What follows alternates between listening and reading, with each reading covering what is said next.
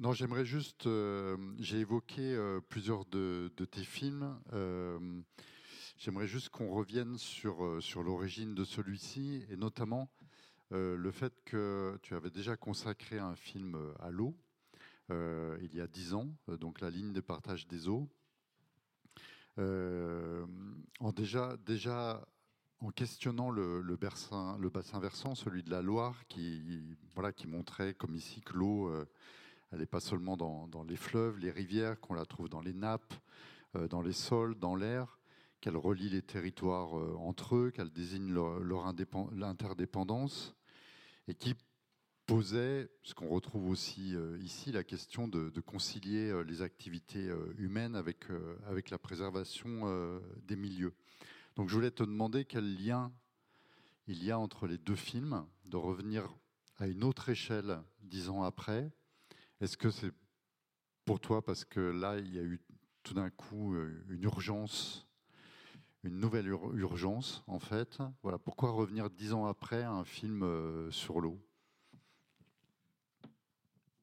Alors, la ligne de partage des eaux, c'était, malgré le titre, peut-être pas un film sur l'eau, ou en tout cas pas, pas, pas comme celui-ci. C'était un film plutôt sur l'aménagement du paysage, euh, l'aménagement du territoire. C'était un film sur le. Je dirais les trois premiers films sont vraiment. Euh, L'entrée, c'est le paysage. Le temps des grâces, c'est très clair paysage cadré, paysage tableau, euh, et, ça m'a amené à, la ligne de partage des eaux, où j'observe le paysage en, formation, quoi, en composition et décomposition permanente. Et je voulais filmer vraiment le jeu d'acteurs. Et, et, c'était un film où je voulais filmer des réunions. Donc, et je voulais filmer des situations d'aménagement du territoire. Et en fait, elles étaient tellement nombreuses. Euh, les situations éligibles, enfin, c'était infini, puisque tout m'intéressait, aussi bien des chantiers d'archéologie préventive que des inventaires de biodiversité ou des arrachages de plantes invasives ou, euh, des, chantiers d'infrastructure, et aussi donc toutes les réunions, conseils communautaires, euh, conseils municipaux, réunions de chantier, réunions techniques. Il y avait tout un travail sur un, un écoquartier à Faux-la-Montagne, donc je filmais pendant deux ans, j'ai suivi les les, réunions euh, entre les habitants et, et, les architectes des bâtiments de France, etc.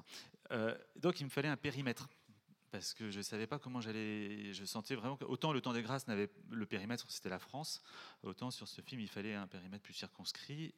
Et parmi les réunions qui m'intéressaient, euh, je commençais un peu à zoomer sur euh, les comités de bassin et les commissions locales de l'eau, dont je, en fait, je ne connaissais pas vraiment l'existence avant, ou comme ça de loin.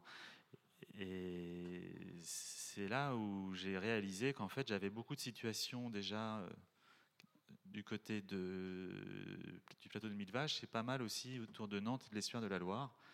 Et puis, euh, voilà, donc à la fois, je me renseignais sur les clés des commissions locales de l'eau, sur le comité de bassin de la Loire et des autres grands bassins, et je voyais ma carte, quoi, avec mes situations éligibles. Et puis tout d'un coup, c'était un peu comme la lettre volée, quoi. Je me suis dit, mais bon sang. Euh, en fait, le film dessine une grande virgule qui va du plateau de Mille Vaches jusqu'à l'estuaire de la Loire. Et ça, c'est un bassin versant. Et, du coup, ça a changé un peu le. Euh, l'optique quoi là. Enfin ce que ça a mis en avant c'est le réseau hydrographique. Ce qui n'était pas le projet initialement. Encore que euh, pour la ligne de partage des eaux, dès le départ, je savais que je voulais commencer le film en filmant ce puzzle euh, qui représente une rivière et plein d'usagers de la rivière, des enfants, des éleveurs, etc. Donc en fait, il y avait quand même le motif eau qui était important. Donc à partir du moment où je me suis dit, bon, euh, on va mettre l'accent sur la logique de bassin versant, donc en suivant la Creuse, la Vienne, et puis euh, leur confluence, et puis après jusqu'à Nantes et l'estuaire. Euh, alors du coup, les problématiques de bassin ont pris une importance particulière pour le film, et notamment la question des trames euh, bleues et des trames vertes. À l'époque, on en parlait beaucoup. Aujourd'hui, on n'en parle plus du tout il y avait pas mal de moyens euh, au niveau national et puis euh, au niveau des régions pour communiquer. Et puis bon, il y avait plein de réunions aussi là-dessus qu'est-ce que c'est les, trames vertes et l'importance des continuités écologiques? Donc, pour la ligne de partage des eaux, c'était plateau de mille vaches, donc il y avait beaucoup de, choses autour de la moule perlière, mais aussi on parlait un peu du saumon parce que y avait, on pêchait le saumon jusque dans les années 20 dans, le Limousin. Donc ça, disons qu'à la faveur de ce film où le calque, je dirais, euh, architecture institutionnelle, aménagement du territoire était encore euh, très dominant, il y avait quand même le calque biodiversité qui poussait quoi. Et puis bon, après, je suis parti sur euh, le projet, je dirais, européen, Nul homme n'est une île, où je questionne la France depuis la Sicile, l'Autriche, les Grisons. Et, après, j'ai commencé à travailler sur une fiction qui se passe à moitié en région parisienne et à moitié dans le Béarn, euh, au bord du Gave de Loron. Donc il y avait un enjeu rivière. Enfin, il y a un enjeu parce que ce projet de fiction, il est toujours, il est toujours en cours, euh, mais c'est long à, faire aboutir. Euh, mais du coup, j'ai travaillé plus précisément sur les gaves et sur le gave de Loron. Et là, je me suis dit quand même, c'est pas possible. Il faut, il faut que je fasse un film documentaire juste sur cette rivière-là. Donc ça a remis en suspension quoi, plein de choses de la ligne de partage des eaux qui étaient, euh, disons, une, une, mineure. Mais là, c'est devenu la majeure.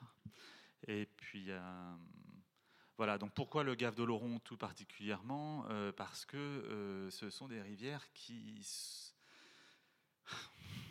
sont parmi les plus belles ou les plus vivantes ou les plus sauvages. Euh, et malgré tout, on voit bien que pas tant que ça. Et qu'en en fait, on est un peu à un point de bascule sur ces rivières-là. Euh, malgré tous les efforts qui sont faits, les efforts financiers pour aménager les barrages, les équiper de passe à poissons, euh, malgré les grands programmes d'alvinage et de donc on relâche des, des, alevins de saumon dans le gave de Pau, etc. malgré tout ça, il y a beaucoup de, de comptages. Euh, les, les, populations là, de, saumon, mais pas que de saumon, euh, d'alose, de lamproie, d'anguille, tout ça, ça, se casse la figure. Alors on évoque évidemment la pêche euh, pro dans le port de Bayonne, ça c'est un problème, mais les raisons profondes, et ça Philippe Garcia l'explique bien, elles sont les raisons structurelles, bon, bah, c'est tout ce qu'on a fait sur les rivières, les, prélèvements de, de gravier, euh, pour les routes, les lignes à grande vitesse, pour gagner quelques, quelques minutes dans nos, dans nos déplacements. J'ai appris ça pendant le tournage. Hein. le, gravier des, gaves, il est particulièrement euh, apprécié euh, pour les lignes à grande vitesse. Il faut plus de ballast pour aller plus vite. Donc, Bon, c'est toutes ces questions que ça pose. Et puis l'agriculture, évidemment. Et la, transformation des paysages, l'impact agricole sur les rivières, il se joue à plein de niveaux. Euh, euh, le drainage, euh, quand on transforme une prairie bah, en, champ labouré, l'érosion, il y a de l'érosion. Les fines d'argile finissent dans la rivière, colmate les fonds des rivières, plus les engrais azotés, plus les pesticides qui détruisent les insectes, donc l'alimentation des poissons, enfin paf, paf, paf. Ça ne s'arrête plus. Donc euh, voilà l'historique. Euh, c'est des histoires de fond de carte en fait. moi, j'adore passer du temps sur le géoportail, le site cartographique de l'IGN, où on peut activer tout un tas de fonds de cartes. Bon, routier, cadastre, mais aussi toutes les zones protégées la Natura 2000, les NIEF divers et variés, les acronymes à n'en plus finir, euh, et le réseau hydrographique. Et en fait, je pense que tous mes films, c'est des questions de transparence, des dosages de transparence entre différents fonds de cartes. Bon, là, c'est vraiment parti à fond sur euh, réseau hydrographique et,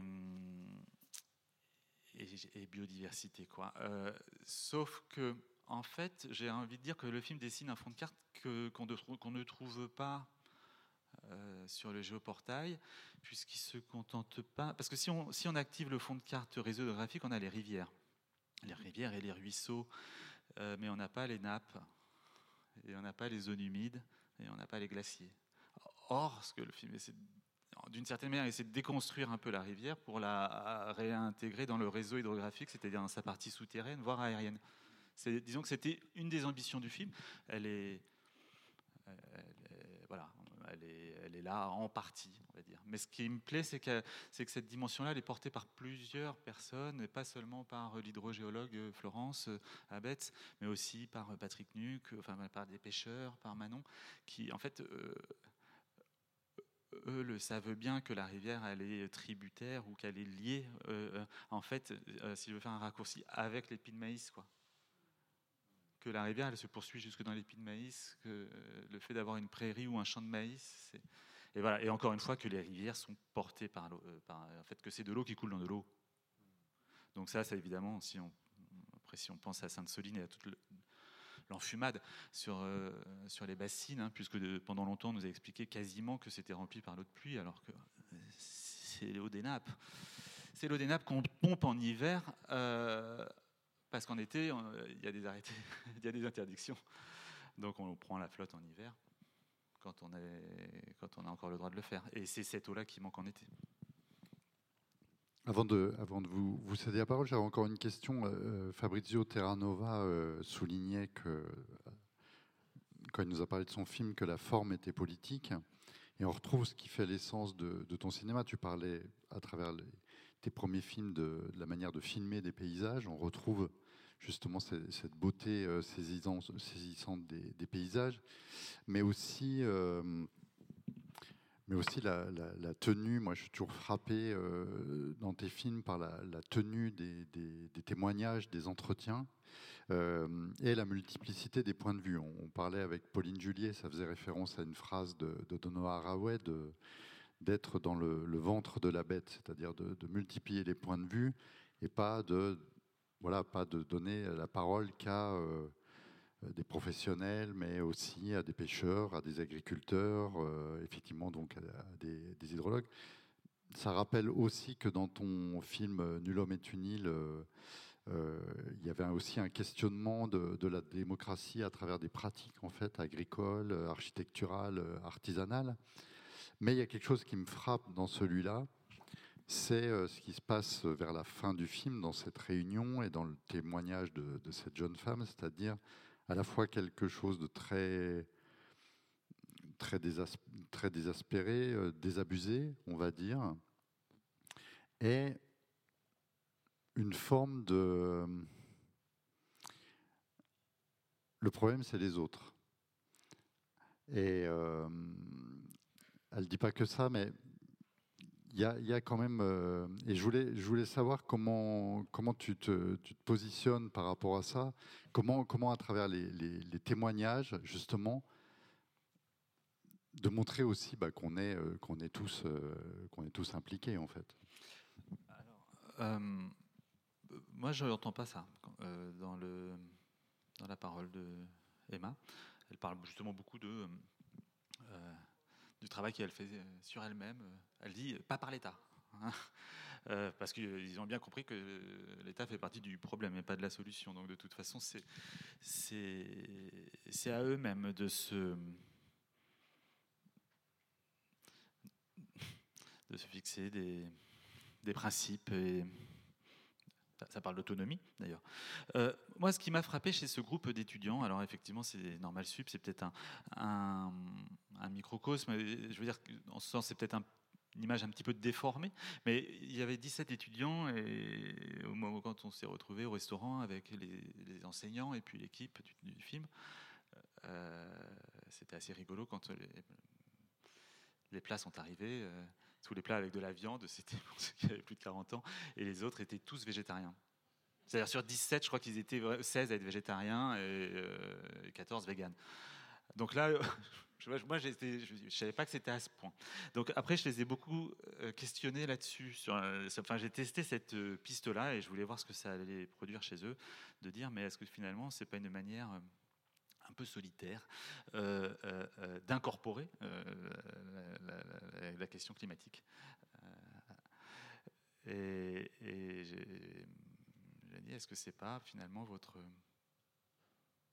Est-ce que ça ne parle pas de votre défiance vis-à-vis du politique, enfin des formes d'engagement plus collectives? Ça n'a pas forcément produit euh, vraiment de réponse, mais en tout cas, voilà, la question reste. Euh, j'avais posé une autre question lorsque je les ai rencontrés euh, la première fois. Enfin, il y avait j'avais fait une projection à l'école normale supérieure pour me présenter, leur présenter un peu mon travail. Donc, je leur avais montré la ligne de partage des eaux. Et puis après, il y a eu une discussion avec Florence Abetz. Et j'ai demandé alors euh, qui a déjà participé à des, à des, euh, marches euh, pour le climat. Ils ont tous levé la main. Et après, j'ai dit qui a déjà participé à des inventaires de biodiversité? Et là, il y avait deux, trois personnes seulement. Donc le découplage climat-biodiversité, il était vraiment manifeste. Ça, c'est aussi une des raisons du film. Hein. Là, en ce moment, euh, ça recouple, mais euh, je trouve que ces 5-10 dernières années, ça a beaucoup découplé. Euh, c'était la transition, la décarbonation, décarbonisation. En gros, on va tout va être électrique, ça va être formidable. Quand on regarde les rivières, on voit bien la cata euh, de faire des microcentrales euh, qui produisent d'ailleurs très peu d'électricité et les dégâts que ça fait. Et ça, c'est en cours et ça accélère à, plein pot. Il faut aller au Pays Basque. Donc, reprenons la logique de bassin. Euh, la rivière, elle se jette dans l'océan Atlantique à Bayonne. Euh, Bayonne, il se trouve que Bayonne, c'est de là d'où vient Alternativa, par exemple. Euh, et j'ai pas filmé cette image, c'est une image mentale, mais elle pourrait, par exemple, être dans un projet de fiction d'une jeunesse pro-climat avec euh, des banderoles, des actions, des manifestations, euh, avec lesquelles moi voilà, j'adhère.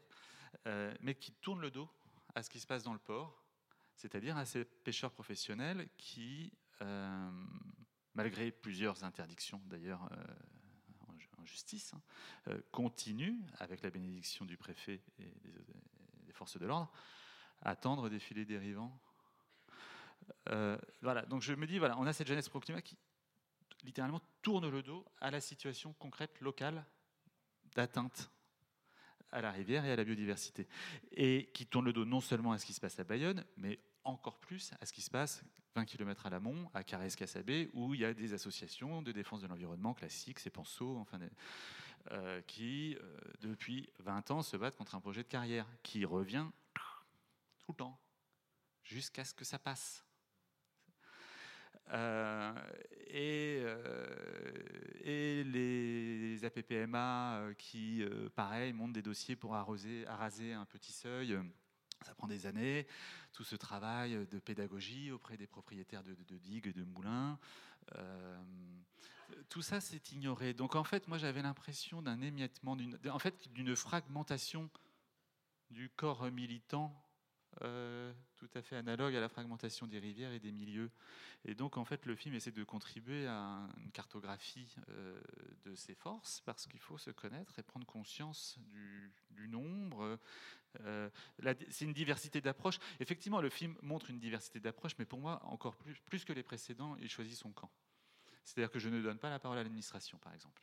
Et ça, ça a été, voilà, c'était pas, c'est un choix que j'ai fait en cours de repérage à l'administration, mais aussi, euh, par exemple, les propriétaires de, barrages, de, de, centrales. Je les ai rencontrés en repérage. Ils ont plein de choses à raconter sur comme quoi, effectivement, c'est l'énergie verte. Ça suffit. Je, je veux plus, je peux plus. Effectivement, le rétrograve. Là, c'est plus le moment de discuter, c'est le moment de se compter. Voilà, écologie, combien de bataillons? Mais il y a, un vrai boulot euh, à faire sur nous-mêmes, j'ai envie de dire. Voilà. Alors moi, je ne sais pas, j'ai dit là, j'ai dit écologiste, on pourrait, on pourrait dire aussi, comme on disait euh, avant, euh, les défenseurs de la nature. Moi, ça ne me dérange pas de dire ça. Je trouve ça peut-être même plus clair. Les amoureux et les défenseurs de la nature. Et les connaisseurs.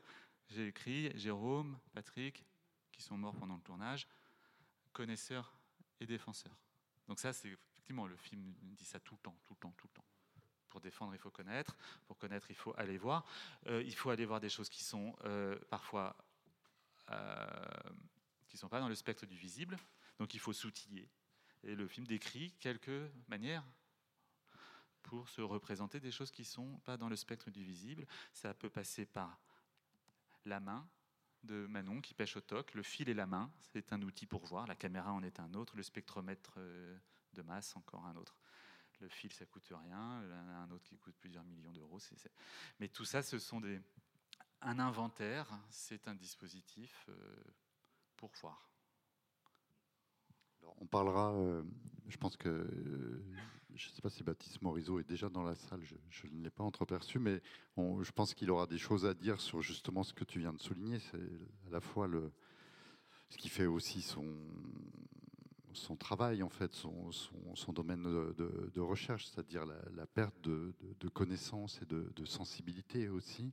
Euh, et là, il parlera plus spécifiquement des, rivières. Mais, euh, mais pour l'instant, c'est à vous. Donc, je vais vous céder la parole. Il y a un micro qui va circuler. Alors, il y a deux questions sur notre gauche.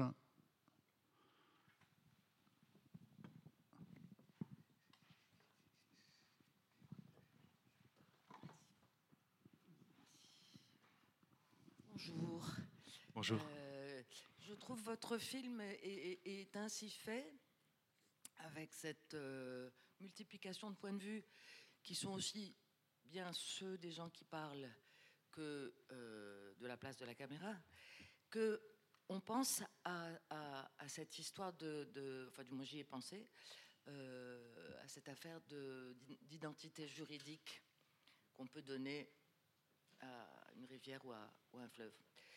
Euh, donc, euh, je trouve que là, la question se pose. Je ne sais pas, elle m'est venue à l'esprit à cause de la manière dont, votre film est fait. Euh, ça devient une personne, quoi. Bon. Et puis, je voulais aussi dire une chose qui est un peu latérale. c'est une manière de faire de la publicité pour un livre qui est pas publié par nous. un poète argentin qui s'appelle Juanel Ortiz a écrit un livre extraordinaire à la fin de sa vie, qui est un, poème sur un fleuve. Euh, ça s'appelle Le Gualeguay. C'est publié euh, chez un petit éditeur qui s'appelle 33 morceaux. Et la caractéristique de ce, poème, c'est qu'au fond, c'est le fleuve qui parle et qui, de son point de vue, raconte euh, l'histoire du territoire, qui se trouve être la région qu'on appelle Entre Rios en Argentine. Donc c'est une région près de Buenos Aires, entre deux fleuves. Euh, l'histoire de la colonisation, l'histoire des guerres. Euh, euh, alors, il raconte l'histoire, il raconte la géographie, il raconte, enfin, il raconte quoi le, poème est écrit de son, de son point de vue. Donc, il me semble que, voilà, ça devient très fort tout ça, puisque, enfin, moi, ça m'a évoqué cette possibilité-là aussi. Bon, bah moi, je ne sais pas faire ça, hein. euh, euh, faire parler la rivière. Donc, du coup, je, filme des usagers de la rivière et puis qui parlent de leur, en fait, finalement, de leur rapport, de leur relation euh, qu'ils ont avec la, rivière. sur justement le côté entité rivière, quoi. moi, j'ai l'impression que j'ai essayé, mais de faire le pour moi-même le travail euh, inverse, c'est-à-dire de la... Je disais parfois, quand, j'étais en, cours de fabrication du film, que si à la fin du film on ne savait plus que c'était une rivière, alors j'aurais réussi mon film. C'était plutôt, la démarche c'était plutôt celle-ci, c'est-à-dire de la... Non, pas voilà, de lui donner une identité, mais de la de la ramifier, de la complexifier. C'est d'où l'attention, l'importance, disons, dans le film aussi de montrer divers états de l'eau, différentes textures de la rivière, euh, de montrer ses infiltrations, l'évaporation, la pluie, les brumes. Euh, qu'est-ce que c'est la rivière? Voilà. En fait, quand j'ai la première fois où je j'ai pris contact avec Florence Abetz, donc l'hydrogéologue. j'ai posé des questions comme ça, un peu farfelues, pour voir comment elle allait réagir. Puis je me dis, à la rigueur, si elle trouve ça stupide, elle ne me répondra pas. Et puis comme ça, ce sera, on gagnera du temps. Et parmi les questions farfelues que je lui ai posées, je lui ai demandé est-ce qu'il est bien légitime de parler d'une source pour une rivière? Est-ce qu'on ne pourrait pas dire que la source, c'est le nuage ou que la source se trouve au milieu de l'océan? Euh, Et c'était un peu une provocation, mais en fait, sa réponse a été très surprenante pour moi. Donc d'abord, elle n'a pas trouvé que c'était une question euh, illégitime, mais elle m'a dit nous c'est pas ça qui nous intéresse, nous autres euh, hydrogéologues. Ce que ce qu'on étudie nous c'est la colonne d'eau. Ah, donc elle n'était pas du tout sur le finalement la question de la rivière, enfin en tout cas pas comme j'imaginais moi, à, Mont-Aval. Euh, qui reste une vision finalement très paysagère. C'est l'objet paysager par excellence, quoi, la rivière. Et moi, avec ce film, j'ai essayé de de casser aussi un petit peu mes catégories paysagères. À un moment, le film, je l'appelais infrapaysage ou paysage invisible. Il y avait cette, cette idée de, paysage invisible, c'est un paradoxe. Quoi. Euh, donc, euh, j'ai envie de dire, euh, identité juridique à la rivière, pourquoi pas au bassin versant et, et en fait, moi, je ne suis pas très connaisseur de ces histoires. Je lis les choses, ça, ça fait penser, ça fait réfléchir. Mais je suis plus court-termiste ou pragmatique que ça. Je me dis, on a des comités de bassin qui existent, on a des commissions locales de l'eau qui existent. Euh, on peut les faire connaître et puis peut-être on pourrait les euh, amender, les améliorer. Parce que, par exemple, commission locale de l'eau, c'est quand même une institution vraiment intéressante. Mais dans le détail, c'est assez problématique. Parce que les membres de la commission, c'est un tiers des représentants de l'État, un tiers des représentants des collectivités territoriales et un tiers des usagers. Et si on zoome sur ce tiers d'usagers, c'est un tiers agricole, un tiers industriel, un tiers les autres. Alors il faut savoir que les agriculteurs et les industriels votent toujours euh, pareil. Là, il y a des renvois d'ascenseurs, c'est systématique.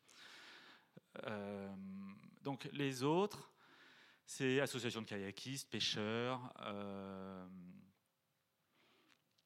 écologistes. Donc en fait, quand on regarde vraiment les défenseurs de l'environnement au sens strict, c'est le tiers du tiers du tiers du tiers. Donc moi, je ne sais pas s'il faut donner un être juridique, une identité juridique euh, au Gave d'Oloron, qui va le représenter? précisément, la rivière ne parle pas seule, donc il faudrait bien qu'il y ait des gens qui la représentent. Ce sera qui? Ce sera le tiers du tiers du tiers du tiers. En fait, quelque part, on les a déjà, les institutions. Il faudrait euh, simplement, euh, je ne sais pas, arrêter de, prendre, de se moquer du monde. C'est-à-dire qu'on ne peut pas parler de démocratie de l'eau, puisque c'est le terme qu'on entend parfois, euh, enfin qui est souvent utilisé, quand les défenseurs vraiment des milieux naturels représentent le tiers du tiers du tiers des membres d'une commission. Donc moi, quand j'avais fait la ligne de partage des eaux, c'était un moment assez intéressant puisqu'il fallait... Euh, il y avait une injonction qui venait de l'Europe, euh, de la directive cadre sur l'eau, et il fallait que... Il y avait un nouveau classement de rivières, etc. Donc il y avait des débats très importants dans les commissions locales de l'eau sur, la question des, continuités écologiques. Et là, il se passait des choses, c'est-à-dire que l'État à ce moment-là, faisait alliance avec les défenseurs de l'environnement, mais parce qu'il y avait la pression de l'Europe. Et ça donnait lieu à des discussions, euh, à des débats très houleux, puisque tout d'un coup, il y avait les représentants de l'État dans les commissions locales de l'eau qui disaient maintenant, vous allez nous péter tous les barrages, parce que l'Europe nous le demande. On a des objectifs d'atteindre, on doit atteindre euh, euh, le bon état écologique des cours, et des, cours d'eau et des masses d'eau à l'horizon, machin. et là, il y avait les élus locaux, donc les représentants des collectivités territoriales, qui disaient mais enfin euh, vous déconnez, il y a cinq ans vous nous demandiez euh, le contraire, et c'est pas vous qui vous coltinez les agriculteurs, c'est pas vous qui allez vous faire taper dessus.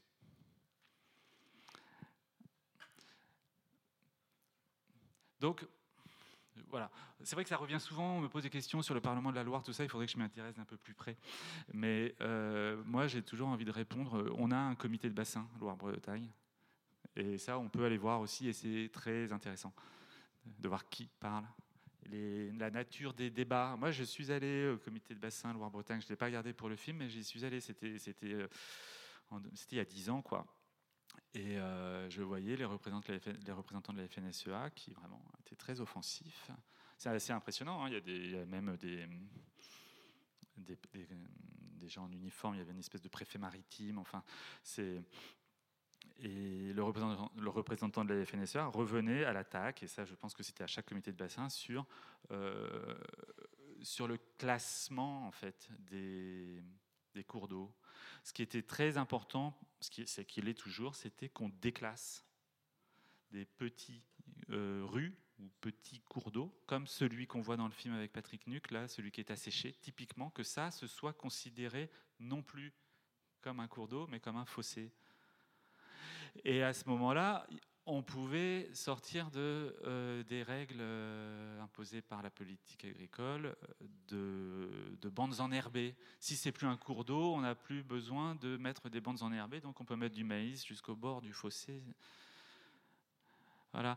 donc ça, tout ça, en fait, moi, je veux bien qu'on crée des nouvelles institutions, mais en fait, ce serait pas mal aussi de regarder les institutions euh, qu'on a et qu'on s'y intéresse, parce que en fait, je reviens toujours là-dessus, dans la partie. Là, j'ai envie de dire, ce film-là, il s'intéresse à la partie non visible du spectre, alors que la ligne de partage des eaux assumait très clairement de dire il n'y a même pas besoin euh, de la fiction, en fait, pour raconter ce qui se passe, il suffit d'observer les réunions. Il y a tellement de choses à comprendre dans la partie visible du spectre. Et là, je parlais des, réunions, du jeu institutionnel, de, de comment on délibère, de où sont prises les décisions fait, on regarde une commission locale de l'eau, un comité de bassin, il faut, s'acculturer, un langage, ça jargonne, un tout est fait pour qu'on ne comprenne pas. Mais en fait, avec un petit effort, assez vite, on apprend ce vocabulaire et là, ça devient limpide.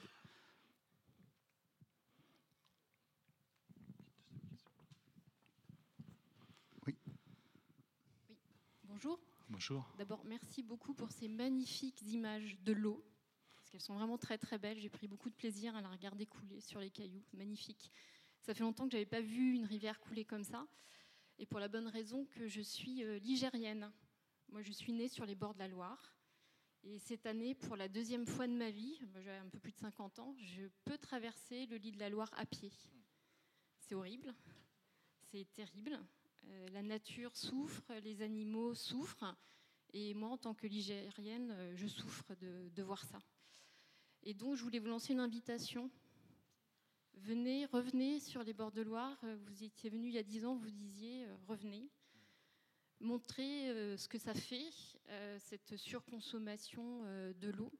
Et en particulier deux sujets qui m'interpellent. Alors, mon, petit village, moi, il se trouve après Chinon. Chinon, centrale nucléaire. Hein. Donc, on se pose des questions sur la façon dont l'eau est gérée et retenue en amont et puis, euh, ça laisse après derrière des traces. Hein. Forcément, on avale, il y a moins d'eau quand on retient l'eau. Donc, il y a un sujet autour des centrales nucléaires et leur prolifération. On a parlé euh, de l'électricité euh, hydraulique, c'est pas très très vert. Alors, le nucléaire, même question. Donc, peut-être qu'il y a des choses qui peuvent être montrées, remontrées, réexpliquées, parce qu'avec l'art, on fait passer beaucoup de messages, hein, finalement. Et puis, le deuxième sujet, c'est l'eau bleue. Quand on parle d'eau bleue, on ne parle pas de l'océan, on parle de l'eau qui est utilisée dans le monde numérique, que je connais euh, malheureusement, ou heureusement, je ne sais pas très très bien, de très près.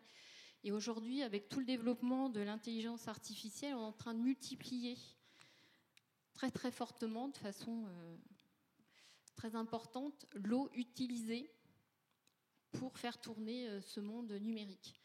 Un exemple, hein, pour ceux qui ne le savent pas, le fameux ChatGPT, pour sa création, on a utilisé l'équivalent d'une colonne d'eau de refroidissement entière d'une centrale nucléaire. À chaque fois qu'on utilise euh, ce petit algorithme sympa qui vous répond de façon, euh, on a l'impression que c'est un humain qui répond à votre question, on dépense un litre d'eau. C'est énorme. Voilà. Donc, euh, invitation, idée, je sais pas. Merci. je, vais revenir encore sur sur le tournage de la ligne de partage des eaux, donc, euh, parce que, et sur ce, qu'est une commission locale de l'eau, puisque j'avais filmé une commission locale de l'eau sur le, le, SAGE Vienne-Amont. Donc le SAGE, c'est le schéma d'aménagement et de gestion des eaux. Et c'était en juin, euh, donc je ne sais plus, 2012, mettons. Euh, donc il y avait eu une, une, sécheresse au printemps. Et moi, ça, j'avais pas dû, je connaissais pas le, comment, l'ordre du jour de cette réunion. Mais en fait, euh, il y avait EDF qui, avait été invité et il y avait les journalistes de, France 3 Région aussi qui étaient invités, parce que précisément, à l'ordre du jour, il y avait la question de la centrale nucléaire de Civaux puisque euh, si ça continuait comme ça au mois de juin, alors il allait falloir faire un arbitrage. Soit on arrêtait Civaux, soit on sacrifiait la saison touristique sur le lac de Vassivière. C'était ça.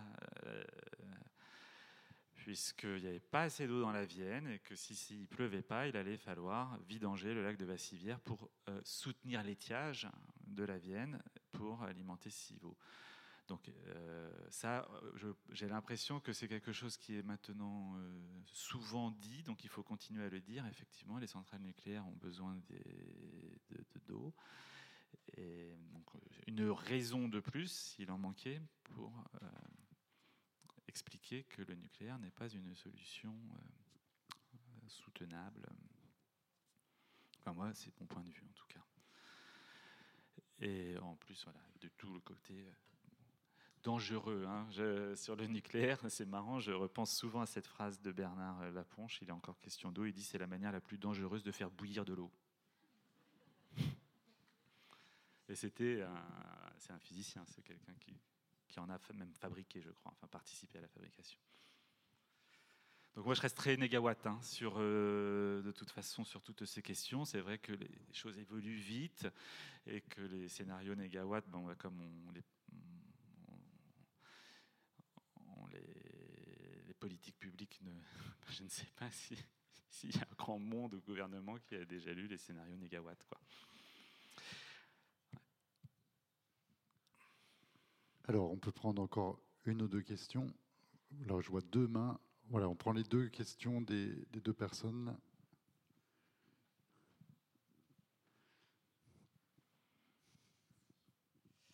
Oui, moi, c'est pas une question, c'est plutôt une remarque sur le film. Ce que je trouve, euh, pour moi, c'est un film qui a transformé mon regard, justement. Je, justement, je n'arrivais pas à trouver les images de l'eau belle. Euh, les images sont habitées et il y a une manière, il y a un rythme très, euh, doux de filmer les gens qui travaillent dans tous ces territoires où vous êtes allés. Et en même temps, il y a une immense violence du contenu. Donc il y a une espèce de. Ça, fait penser. Il y a une violence poétique, de, voilà, une espèce de douceur dans cette, euh, ce récit d'une immense violence. Donc on rentre en douceur dans la, dans la pensée de, de, toutes ces personnes, dans leur vécu, dans leur corps, dans leur, euh, dans leur patience, euh, dans leurs gestes. Enfin, c'est assez. Donc c'est en cela que je trouve que c'est très politique. Et justement, je, me disais, oh, il y a ce magnifique brume, enfin tout. Que moi, je suis aussi cinéaste et on se permet pas de filmer de cette façon-là parce que ça fait carte postale, mais c'est justement pas une carte postale. C'est habité de tout ce qu'on a métaboliser euh, de tout ce qu'on entend, de tout ce qu'on vit avec. Donc, euh, justement, je trouve que c'est une transformation du regard euh, qui est assez. et je trouve que l'évolution, au début, voilà, c'est beau, mais après, ce n'est plus beau, c'est autre chose. Il y, a, enfin, il y a quelque chose qui est voilà, très fort dans le regard. Voilà, c'est juste une remarque de, de l'expérience. Merci. Merci, euh, merci, ça me touche parce que, en effet, le plan de paysage, le panoramique sur le paysage avec la brume au-dessus, si on le place au début du film, il, on ne le voit pas de la même manière. Et là, il y a un peu euh, l'espoir que les spectateurs puissent euh, nourrir ce plan de tout ce qu'ils ont vu avant et qu'ils puissent y voir presque une Hmm, un, avatar ou une continuation de la rivière elle-même. Euh, raconter des choses qu'on voit bien dans les vallées, comme ça, fin d'été, si on est dehors suffisamment tôt, on voit parfaitement bien le réseau hydrographique se dessiner, mais dans l'air. Ça, c'est des moments magiques, ça ne dure pas très longtemps. J'ai voulu faire ça, un film doux et dur, euh, lent et rapide, et euh, beau et désastreux. C'est vraiment, j'étais que dans ces couples-là, bavard et contemplatif. Enfin, voilà, c'est le travail au montage, ça a été de, de, de tenir ces deux pôles-là. Merci. Oui, bonjour. Merci pour votre très beau film euh, et euh, également un film de colère. Alors, euh, dans le film a été évoqué par une personne la désobéissance civile. Donc, je voudrais avoir votre sentiment là-dessus, sur la désobéissance civile, et puis peut-être une version plus dure, l'écoterrorisme, comme le définissent certains de nos, dirigeants. Et euh, donc je voulais également vous signaler, enfin vous devez connaître ce livre euh, du philosophe euh, suédois qui s'appelle Andreas Malm, qui a écrit Comment saboter un pipeline, qui est devenu un film cet été. Voilà, votre sentiment sur les désobéissances civiles, voire la violence? Alors j'ai lu j'ai lu le livre de, de, Malm, euh, qui est géographe d'ailleurs, euh, la géographie sociale. Je l'ai lu quand il est sorti, ça m'a beaucoup beaucoup plu. Euh, j'ai tout souligné, j'ai appris plein de choses et j'ai trouvé que c'était un livre extrêmement modéré. Euh, mais il faut le lire. Enfin, je pense, que vraiment, grâce à ministre de l'Intérieur, euh, la fabrique a renfloué ses caisses pour vraiment. enfin, j'espère. J'aimerais savoir combien ils en ont vendu, mais le livre est partout. Les gens se l'offrent à Noël. Enfin, c'est formidable. moi, j'en parlais beaucoup aux étudiants. Ils connaissaient pas. Les étudiants que j'ai filmés là, je leur parlais de ça, de la question du sabotage, etc. Je leur disais, lisez le livre de Malm, c'est vraiment super intéressant. Bah, aussi parce que c'est un livre très, euh, très critique aussi, euh, sur euh, notamment Extinction Rébellion. Ça commence vraiment là-dessus. Sur, je ne suis pas d'accord avec eux, avec ce discours sur la. Bon, c'est un très grand sujet qui, moi, me tourmente beaucoup et je ne vais pas répondre tout de suite parce que c'est sur la question, par exemple, de la violence, je pense une chose un jour et le contraire le lendemain. Donc il y a quelque chose, j'ai vraiment besoin de me stabiliser, de réfléchir et je crois que j'ai besoin d'en faire un film. Donc euh, euh, là, moi j'en suis là. J'ai envie de reprendre toutes ces questions-là, la question de l'alliance, la question de l'action violente, la question du sabotage, de la reprendre et de la poser à des gens que j'ai choisis, que je connais déjà, que certains j'ai déjà filmés, et j'ai envie de leur poser non pas comme ça, euh, dites-moi hein, pour contre, mais j'ai besoin qu'ils déploient leur euh, parcours politique. J'ai envie de faire des portraits politiques de quelques personnes qui certains ont été agriculteurs, d'autres élus, euh, enfin voilà, c'est je pense que la, qualité du, film va tenir au, choix des, personnes qui vont raconter euh, leur euh, évolution, leurs hésitations. Enfin, je pense que c'est des grands dilemmes. Euh.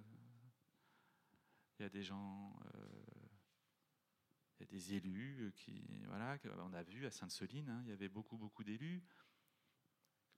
Banderole, mais ils se sont fait, ils, se sont, ils ont été maltraités comme les autres.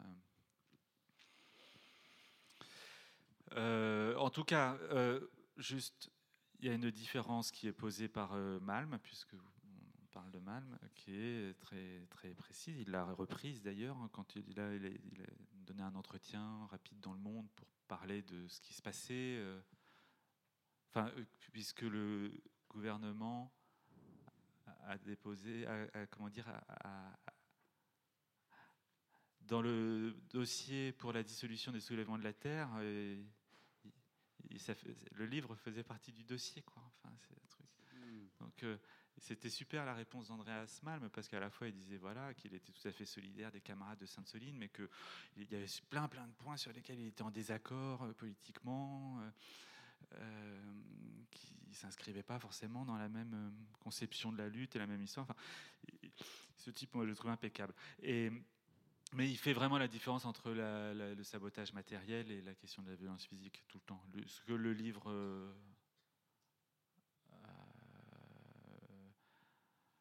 Moi, ma manière de comprendre ce livre, c'est de dire, euh, en fait, il faut qu'on s'adresse à des acteurs rationnels, en fait. Euh, donc, il faut passer par-dessus l'État et s'adresser directement aux investisseurs. Et euh, si les investisseurs, si les infrastructures sont sabotées régulièrement, alors ils vont investir ailleurs. C'est ça, le, en gros, je crois. Hein, et donc, ils passent par-dessus l'État c'est comme ça que je le lis. C'est là où moi, il y, a un truc qui m'enthousiasme dans le livre d'Andreas Mann, c'est ce côté de, voilà, on arrête là, le baratin, euh, avec des, des, des, des, gouvernements qui nous baladent, euh, et on s'adresse à BlackRock, par exemple, ou aux banques françaises, hein, d'ailleurs. Hein. c'est pas, pas que des fonds américains. Euh, mais c'est très très différent de ce qu'on peut voir ici en ce moment en France, etc. Puisque ce type d'actions, euh, elles sont pas. Euh, je pense que c'est des actions qui exigent la clandestinité, tout ça. Donc on est quand même dans une logique différente. De toute façon, c'est le militantisme que Andreas Mann me décrit aussi dans son livre d'Europe du Nord ou d'Allemagne. Il est très très différent de celui qu'on voit en France. Ils font des choses depuis très longtemps.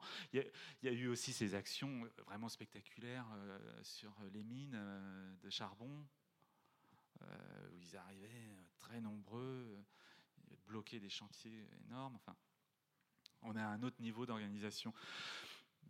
Je ne peux pas vous en dire beaucoup plus. Je, réfléchis beaucoup à tout ça, ça me, ça me perturbe, ça me questionne et j'ai besoin de travailler là-dessus avec d'autres. C'est pas tranché, quoi. Bien, merci Dominique. Alors, avant que vous qu'on remercie Dominique, j'ai des annonces à faire avant que vous quittiez la salle, hyper importantes. Est-ce qu'il y a des personnes qui sont inscrite, intéressée pour la navette de ce soir qui repart pour la gare de Mâcon. Il faut qu'on le sache parce que là, les personnes nous demandent si cette navette est maintenue ou pas. Si vous pouvez lever la main si vous êtes intéressé. Je ne me rappelle plus à quelle heure elle est, mais vous le savez si vous êtes. Euh, on va regarder sur le site, je ne me rappelle plus. Donc 1, 2, 3. Alors si vous êtes que 3, on va peut-être supprimer la navette, mais par contre, on va s'arranger pour vous ramener à la gare. Il n'y a pas de souci. Hein. Euh, donc, il faudra voir ça. On va voir ça un peu plus tard. Et l'autre annonce euh, très euh, basique, c'est une annonce de la restauration. On vous demande de ramener vos plateaux pour 13h45. Voilà, c'est une question logistique. Bon, je vous passe les détails. Donc, merci de ramener vos plateaux à 13h45. Euh, voilà, moi je tiens beaucoup à remercier Dominique. Vous pouvez retrouver donc deux de ces films à l'espace librairie. Alors pas la ligne de partage des eaux parce que ben on l'a pas reçu, mais euh, les deux films pour lesquels on avait déjà reçu euh, Dominique, donc Nul homme n'est une île, Le temps des grâces. je rappelle que la ligne de partage des eaux est visible sur la plateforme Tank, avec qui la manufacture d'idées est en partenariat. Et puis par rapport à ce qu'on vient d'évoquer, je ne sais pas s'il en reste, mais je vous conseille le film de Kelly Richard, Kelly Richard qui s'appelle Night Moves. Euh, sur l'histoire d'un sabotage qui tourne mal. Vous l'avez à l'espace librairie aussi. Et on se retrouve donc euh, pour la prochaine rencontre à 13h30 avec Stéphane Marin et Jérôme Sueur. Comme je ne sais pas le temps qu'il fait, je ne peux pas vous dire si elle sera dehors ou dedans. Mais logiquement, elle devrait être dehors.